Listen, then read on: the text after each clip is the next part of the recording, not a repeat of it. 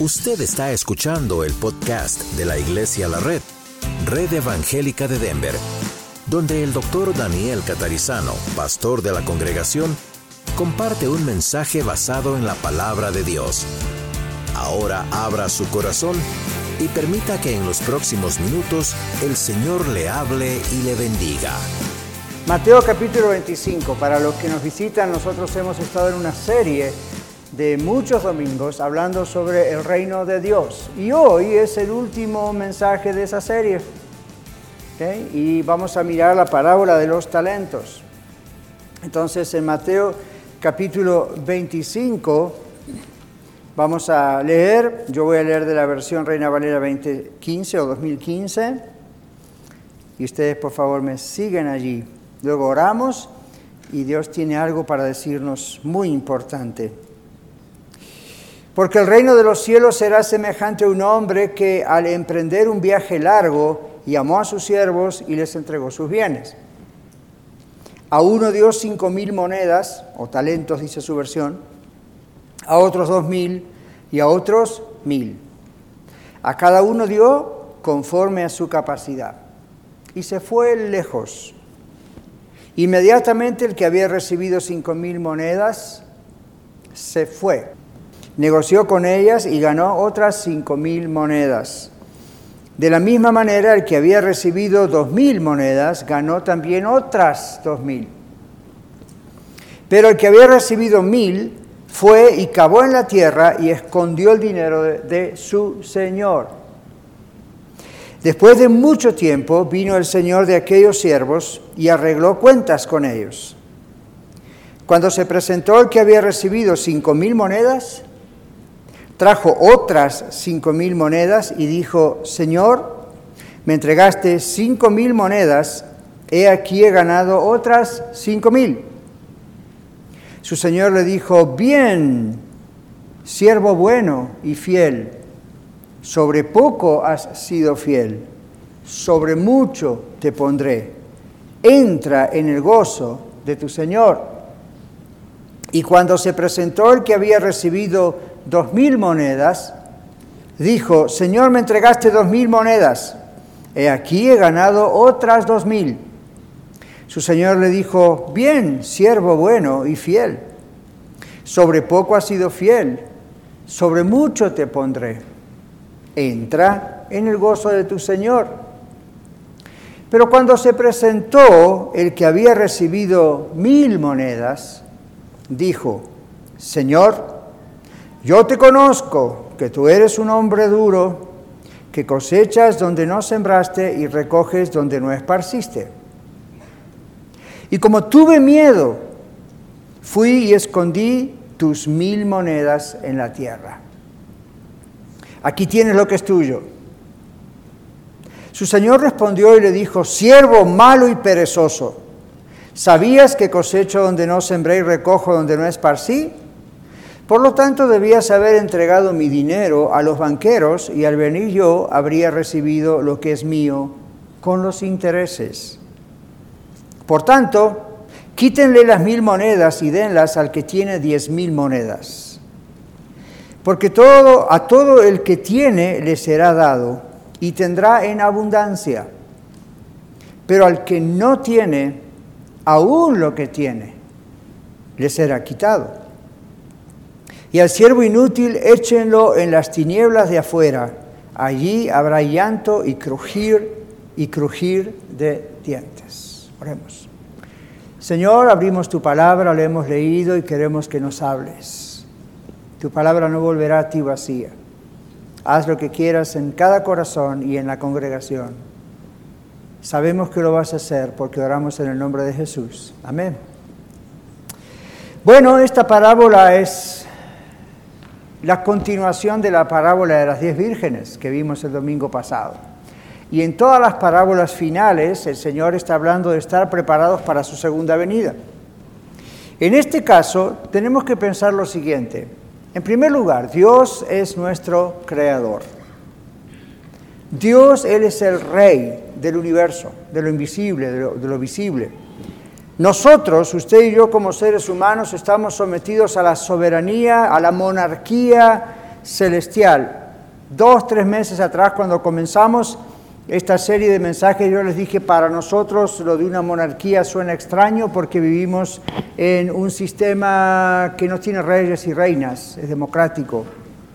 Pero en el tiempo de ellos, ellos conocían muy bien lo que significaba una monarquía y nosotros podemos entender eso también.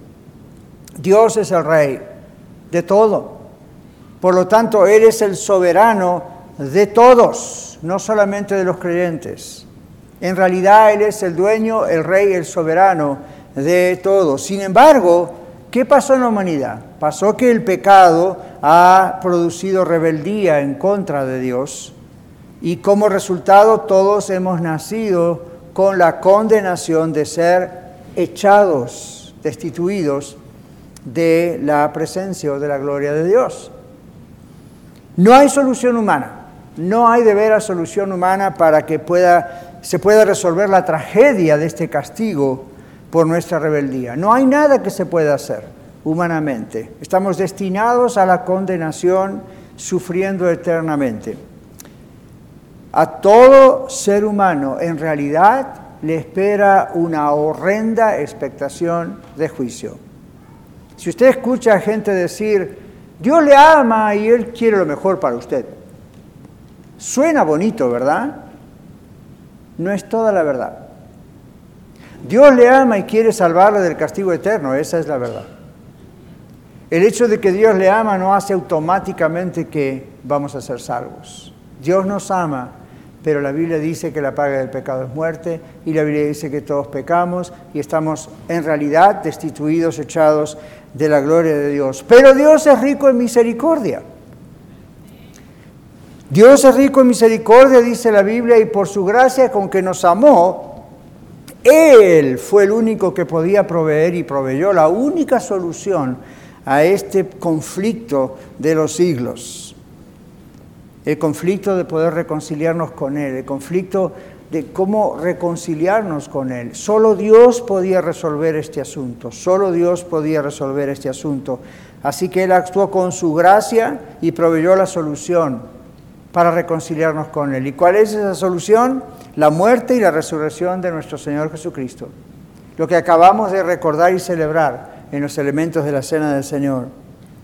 Toda persona que reconoce su estado de perdición, renuncia al pecado y cree en el Señor Jesucristo es salvo.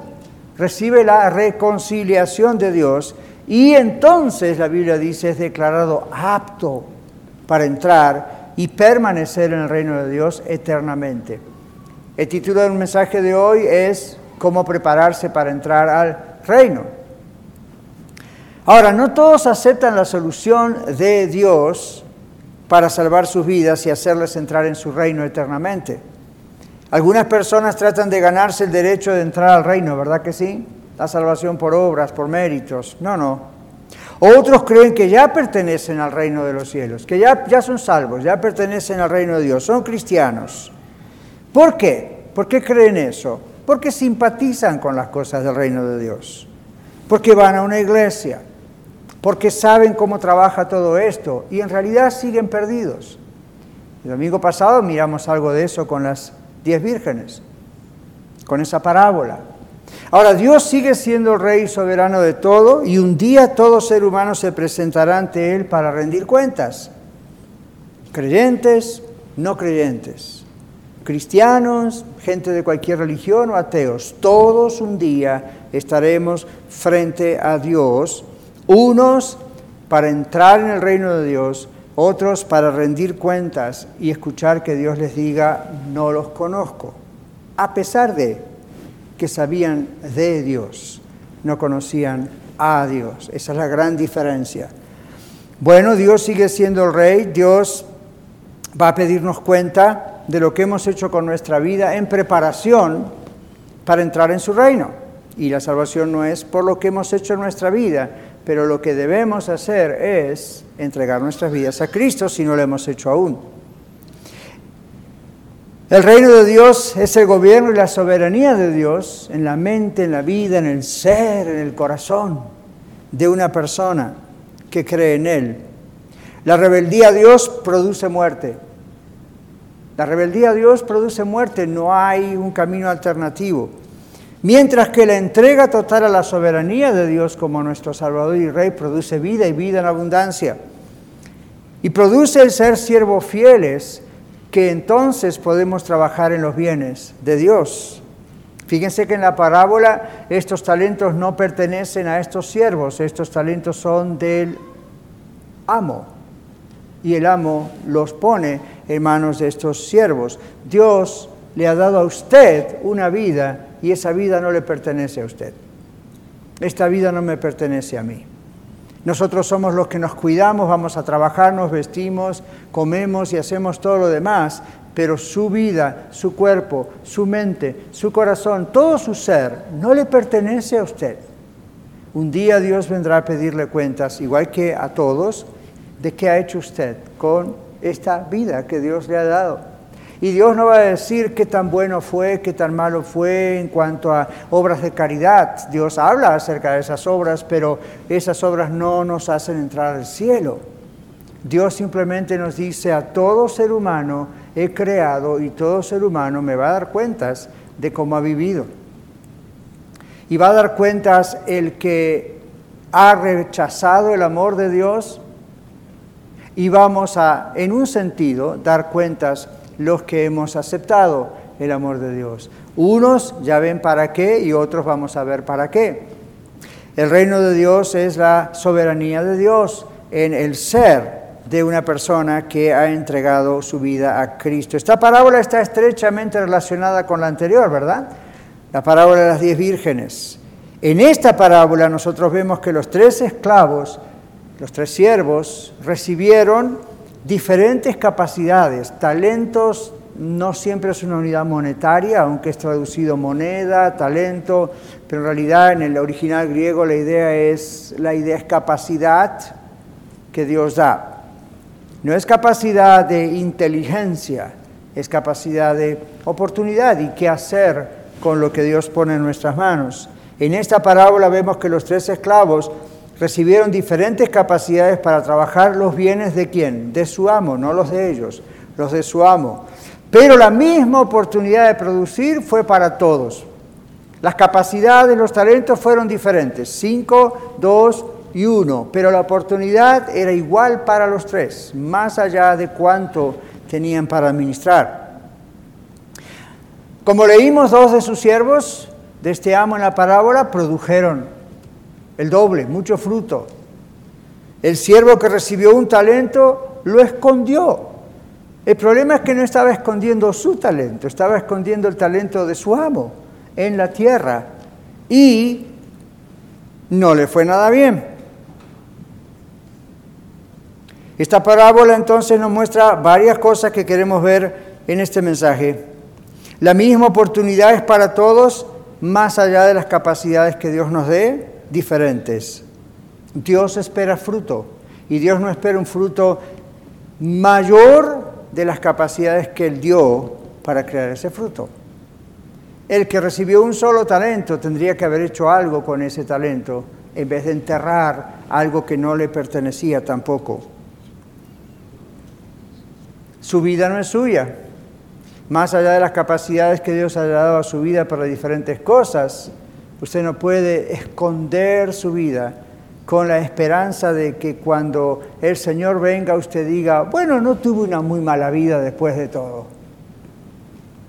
Preferí no arriesgarme a nada porque, ah, Dios, ya sé cómo eres. Esa fue la actitud de este último siervo y miren qué mal le fue.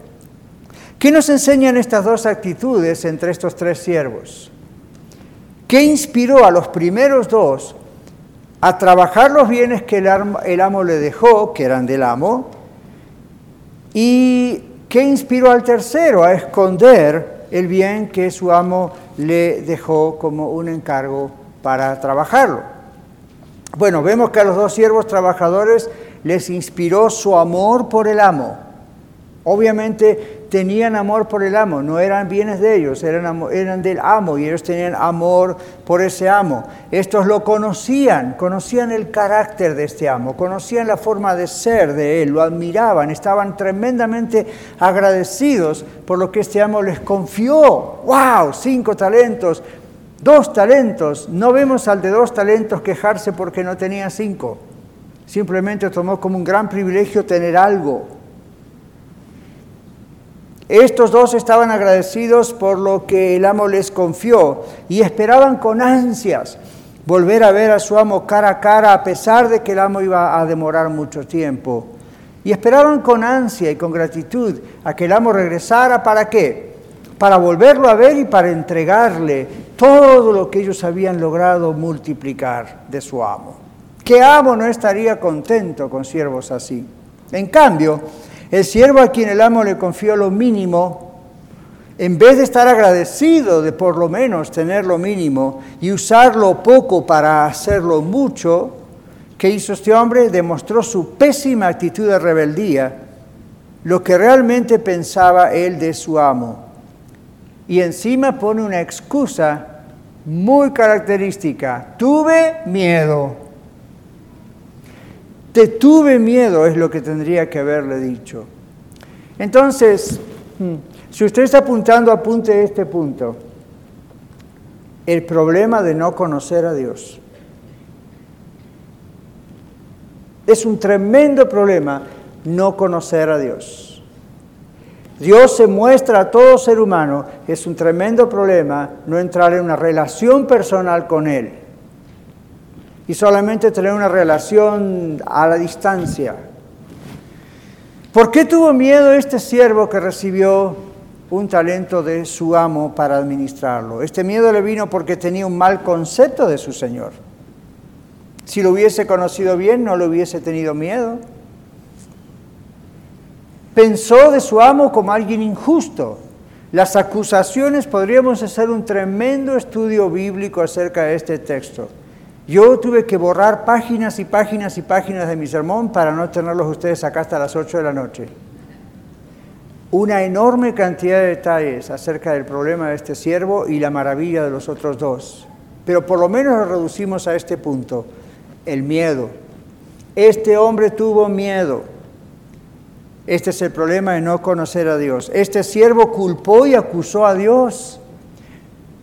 En, la parábola no se dice que es Dios, pero esa es la idea, ¿verdad? De Jesús. Sé que eras un, eres así, eres asá, y le dio un montón de excusas.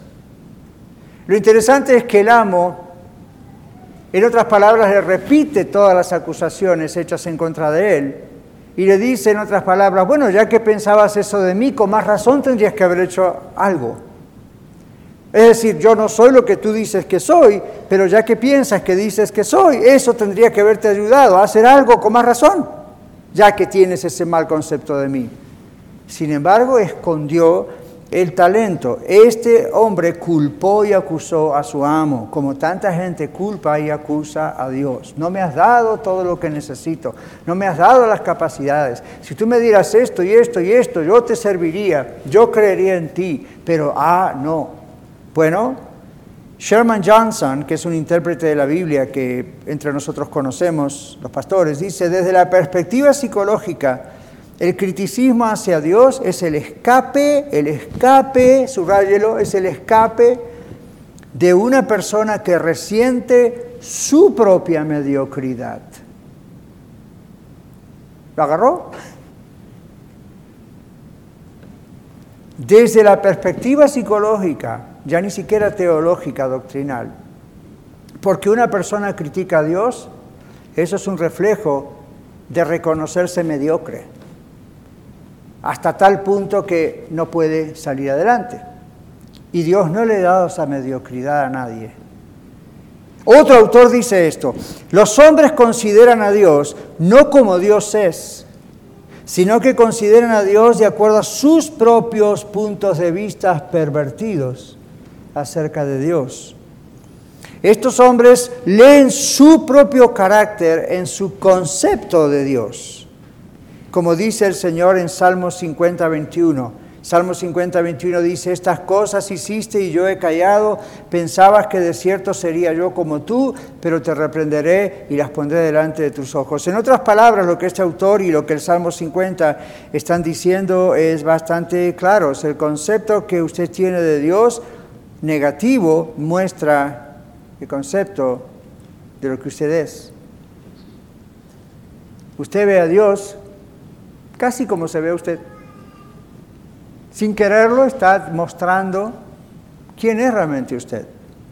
Y aún otro comentarista dice, el insensato, este siervo insensato, es aquel que se señala a sí mismo como el comandante de su destino, el guía de, el guía de su propia vida, el amor de su espíritu, pero que ignora que a último momento será el sepulturero de su propia existencia. Fuerte, ¿verdad? Bueno, más fuerte es lo que el Señor le dice en la parábola a este siervo inútil. Eres un inútil, eres un siervo inútil, no sirves. No estás usando ni siquiera algo que tú mismo no tuviste que crear, yo te lo di. Bueno, ¿qué pasa con el miedo? El miedo paraliza, ¿se dieron cuenta cuando tenemos miedo nos paralizamos? El miedo, el miedo paraliza, el miedo produce una de dos reacciones, escape o valor escape o valor. El miedo demanda que tomemos una decisión frente a escapar o tener valor. El miedo se vence tomando la decisión de usar la fe. ¿Por qué? Porque el miedo es falta de fe.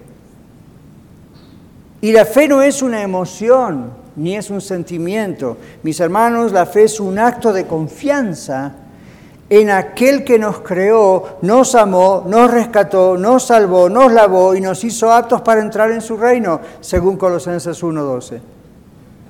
Cuando tenemos miedo tendemos a mirarnos ahí, a nosotros mismos. Y nosotros somos nuestra torre fuerte y nos desmoronamos, no tenemos fuerza. Cuando tenemos temor, tenemos miedo, es porque no conocemos todavía al Señor como debemos conocerlo sino ese conocimiento y relación con Él nos inspira fuerzas en medio del miedo. Este hombre no conocía a su amo y lo que pensó de su amo fue muy negativo, obviamente no lo conocía, compárelo con los otros dos siervos que justamente fueron productivos porque conocían mucho a su amo y no fueron productivos por decir productivos para decir lo conocemos mejor que tengamos esto preparado o viene después la pedrada. No, lo conocían y decían nuestro amo se merece lo mejor de nosotros y cuando él venga nos vamos a gozar con él y va a ser maravilloso. En cambio la actitud de este otro siervo es yo le tengo miedo. Entonces mejor no hago nada. El miedo paraliza. El miedo paraliza. El miedo es desconfianza a Dios. ¿Cuántos paralíticos espirituales estarán escuchando este sermón? Que el Señor los sane. El miedo es desconfianza en Dios. No es duda en cuanto al infinito poder de Dios. Poca gente duda de eso. Es dudas en cuanto a las intenciones de Dios, en cuanto a las motivaciones de Dios. Ese es el problema. En otras palabras, el miedo expresa dudas en cuanto al carácter de quién es Dios. En primera de Juan capítulo 4 versículo 18, miren lo que dice la palabra de Dios. El que teme aún no ha sido perfeccionado en el amor. En el amor de Dios, viene hablando el contexto, no en el amor de corazones flotando por el aire, en el amor de Dios. El que teme no conoce a Dios, Dios es amor. Y si realmente lo conocemos y sabemos que nos hemos arrepentido y que la sangre de Cristo nos ha limpiado nuestros pecados, ¿por qué temer?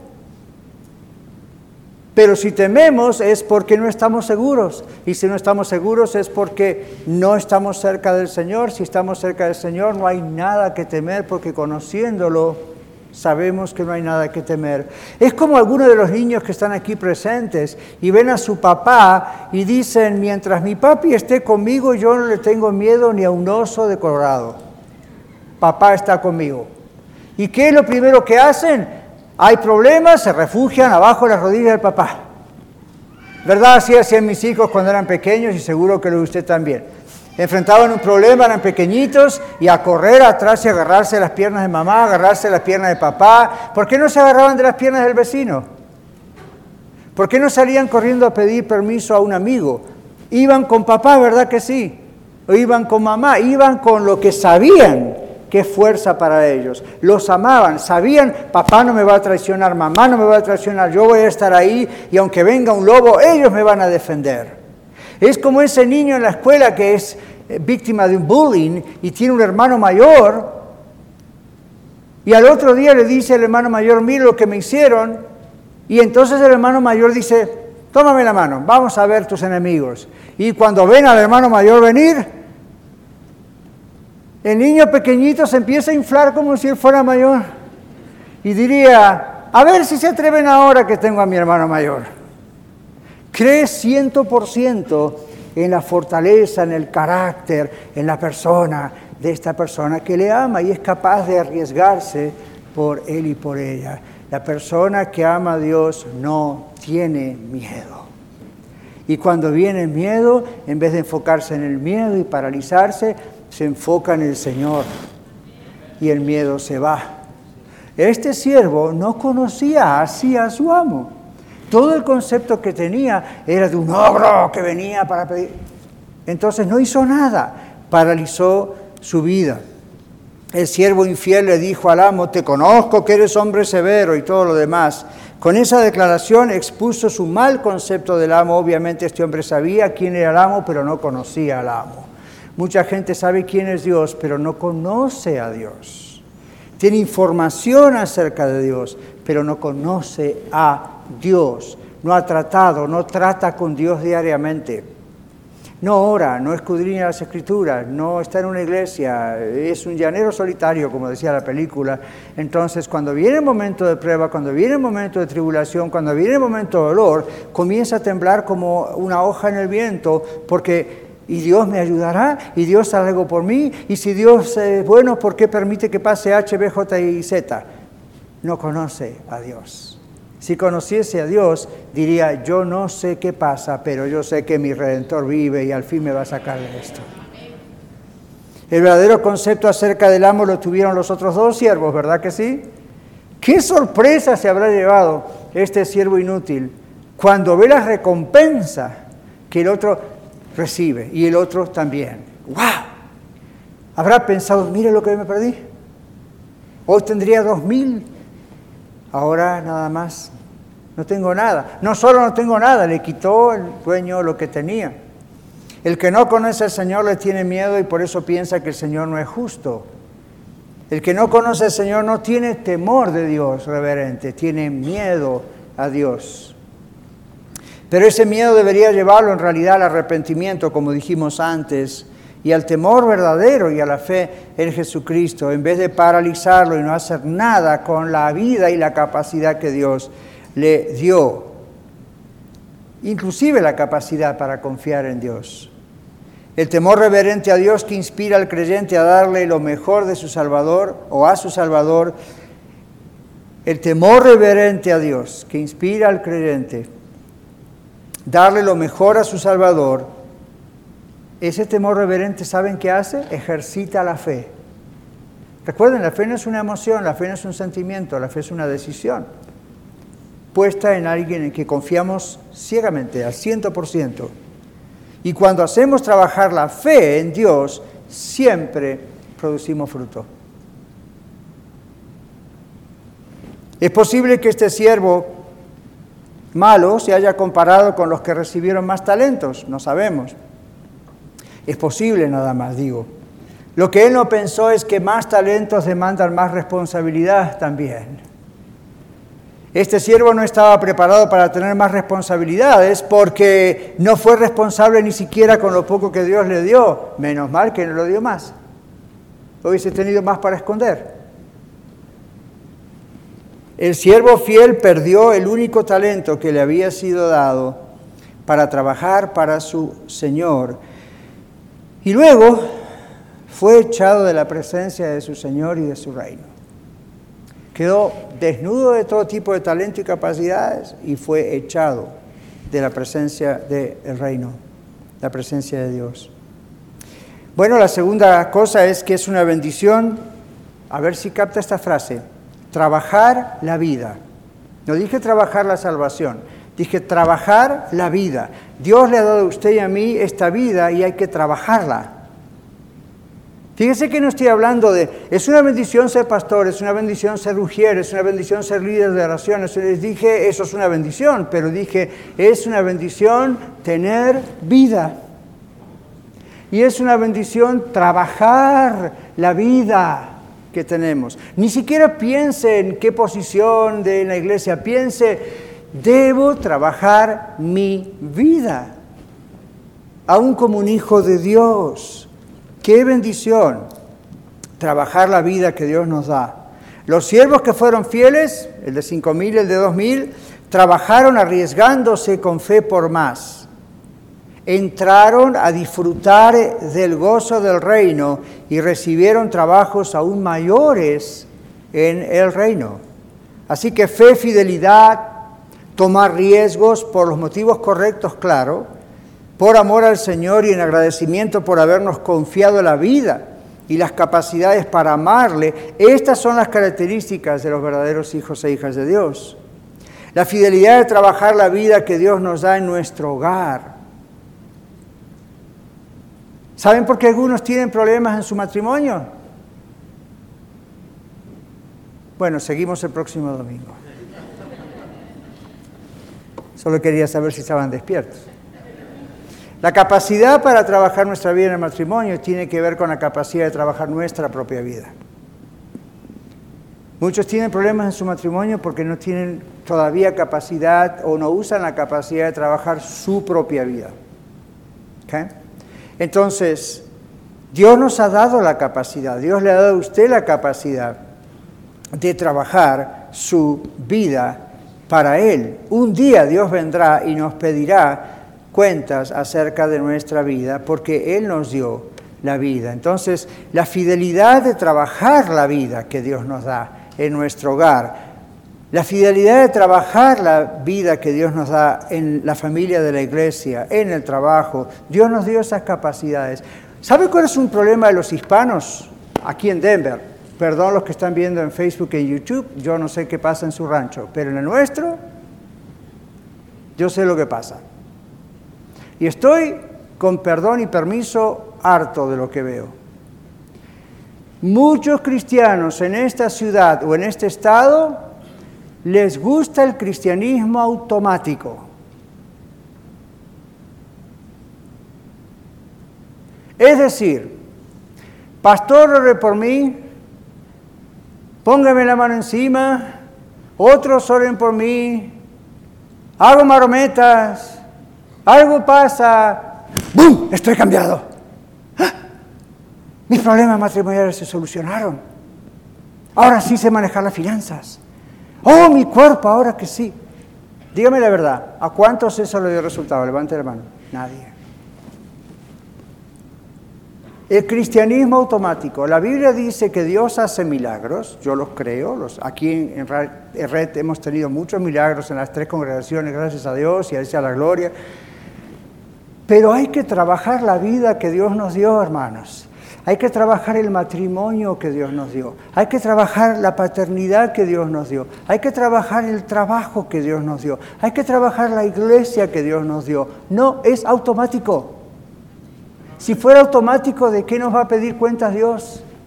Nosotros tendríamos que decir a Él, no me tocaste, no, el Señor está constantemente derramando sobre nosotros todo lo que necesitamos. Hay que trabajar la vida en el Señor. Entonces es una tremenda bendición trabajar la vida, trabajar el matrimonio, trabajar la iglesia, trabajar el trabajo, todo necesitamos para trabajar la vida. Él nos dio la capacidad. Hemos aceptado la reconciliación con Dios para recibir el regalo de entrar en su reino y gozarnos con Él. Hemos trabajado nuestra vida con las capacidades que Dios nos dio y así le hemos demostrado nuestra gratitud y amor al Señor. Ese es el mensaje aquí. Si somos fieles, cuando Cristo venga nos dirá, bien buen siervo y fiel. O en el original, bien siervo bueno y fiel. nos va a confiar más capacidades por medio de las cuales continuar sirviéndole. Y será un gozo sublime participar de su gozo. Cuando ahí dice, entra en el gozo de tu Señor, preste atención a lo que está leyendo. El Señor es un Dios que está envuelto constantemente en gozo. Y el Señor está diciendo, un siervo, una sierva que ha sido fiel, entrará a experimentar un gozo que no se puede ni imaginar estando aún en la tierra. La figura de lo que dice la palabra griega tiene la idea de, es como llevar la copa o el vaso a una especie de mar donde constantemente uno lo está llenando y nunca se termina de vaciar. Es un gozo que no se puede expresar y el Señor dice, va a entrar a estar conmigo en mi gozo y no va a estar de vago, no va a estar de flojo. Ya que pudo en la tierra, en los pocos años que le di, con los pocos que tuvo, lo supo trabajar, ahora en el reino de los cielos va a seguir trabajando. Sin relación con el pecado, ni con la muerte, ni con la enfermedad, voy a poder ponerlo en mi reino celestial a trabajar. ¿Usted pensaba que era tocar el arpa en una nube? Malas noticias, va a trabajar. Y el trabajo va a ser maravilloso y va a ser de un disfrute increíble Aquellos que dicen, el cielo va a ser un constante concierto de alabanza y oración, muéstremelo en la Biblia.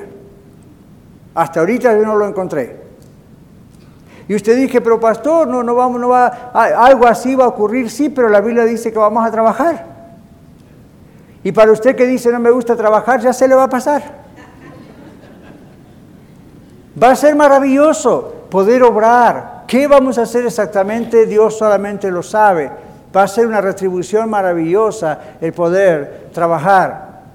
Y usted dice, pero la Biblia dice que los cristianos vamos a recibir coronas y premios. Sí, pero no va a ser para tenerlos ahí luciéndose a los demás, va a ser para trabajar. Va a ser para tener esas habilidades que hoy están limitadas y que Dios dice, muy bien, te vas a gozar conmigo como yo me gozo. Y eso es maravilloso. ¿Qué va a pasar con el otro? Nada ni siquiera va a estar ahí, recordando por toda la eternidad, mordiéndose los dientes, por toda la eternidad, pensando, ¿y por qué no acepté la invitación de entrar al reino de Dios? Y no va a haber vuelta para atrás. El reino de Dios es evidente hoy en la vida de aquellos que son hijos de Dios y obran para el Señor. Por amor, usando cualquier capacidad que Dios les dio, usando sus vidas en casa, en primer lugar, en el trabajo, en la iglesia, en la calle, sabiendo trabajar su vida, siendo buenos mayordomos de su vida, porque la iglesia también es la manifestación visible del reino de Dios. Y en la iglesia no es solamente lo que estamos haciendo ahorita, ¿verdad? Predicando, escuchando un sermón, alabando, tomando la cena. Bendito sea el Señor, estas son cosas que la Biblia nos muestra hacerles, hacemos con muchísimo amor. Pero esto no es todo. Cada creyente en Cristo Jesús muestra que está trabajando con su vida, con lo que Dios le dio, y lo va multiplicando y está esperando el día glorioso que venga el Señor para decirle, Señor, esto es lo que tú me has dado, pero mira, ha crecido para tu gloria. En conclusión, todos los seres humanos somos llamados, ¿verdad? Somos llamados a venir a Cristo para vivir y gozarnos con el Señor. Ahora, muchos son llamados, pocos son escogidos. Muchos son llamados, pocos hemos aceptado la invitación de rendir nuestras vidas a Cristo Jesús y ser salvos. Muchos dicen haber aceptado la invitación, pero sus vidas sin fruto muestran aún no conocen a Dios, aún no conocen al Rey. Siguen batallando con las mismas cosas que batallaban antes de ser cristianos. Por lo tanto, no están preparados para entrar al reino de Dios. Pero eso puede cambiar hoy. Hoy. Hoy puede comenzar el cambio. La invitación al reino de Dios y a estar preparados para entrar al reino de Dios está abierta en este momento. Vamos a inclinar nuestros rostros y vamos a orar. No nos distraigamos, no ande saliendo y entrando. Vamos a pensar, ok, ¿cómo está mi vida? Estoy preparado, si el Señor viene en cualquier momento y puede venir en cualquier momento. Estoy preparado, no estoy diciendo qué liderazgo, qué cosa no tengo o dejo de tener. Estoy realmente preparado y decir mi vida está trabajándose, la estoy trabajando, Señor Pido que tú toques a toda persona, empieza conmigo, como lo has hecho ya esta semana y lo sigues haciendo al estudiar este mensaje. Yo quiero que mi vida esté consagrada a ti. Yo quiero que me ayudes a trabajar en mi vida, en mi matrimonio, en mi familia, en mis finanzas, en mi cuidado físico, mental, emocional, espiritual. Señor, este cuerpo no es mío, esta vida no es mía, mi mente no es mía, todo es tuyo. Yo quiero que cuando tú vengas, yo esté preparado para decir, Señor, esto es lo que me has dado, aquí tienes, y esto es más todavía con lo que me has puesto en mis manos. Señor, aquellas personas que aún dicen conocerte, pero no te conocen, se están autoengañando, se están creyendo salvos. Y tal vez gente que está viéndonos en el video en YouTube o Facebook está diciendo, ese soy yo, esa soy yo. Todavía tengo miedo, todavía no estoy seguro de que si estuviera la muerte en las puertas mías, ¿qué pasa? O, o si Cristo viene ahora, ¿qué pasa? Ayúdale, Señor, a entregar sus vidas a ti urgentemente, lo antes, lo antes posible, hoy. Hoy es el día de salvación. Y ayúdales, oh Señor, a que puedan empezar a trabajar sus vidas con el talento, con... No estamos hablando de un talento artístico, Señor, ni estamos hablando de un talento de inteligencia intelectual, capacidad para estudiar. Estamos hablando, Señor, de la responsabilidad de hacer que nuestra vida cuente. Y que cuando tú llegues o cuando nos llames a tu presencia, podamos ir confiados, tranquilos, sin orgullo, sin vanidad, pero ansiosos de regalarte, de darte lo que tú nos has dado para trabajar.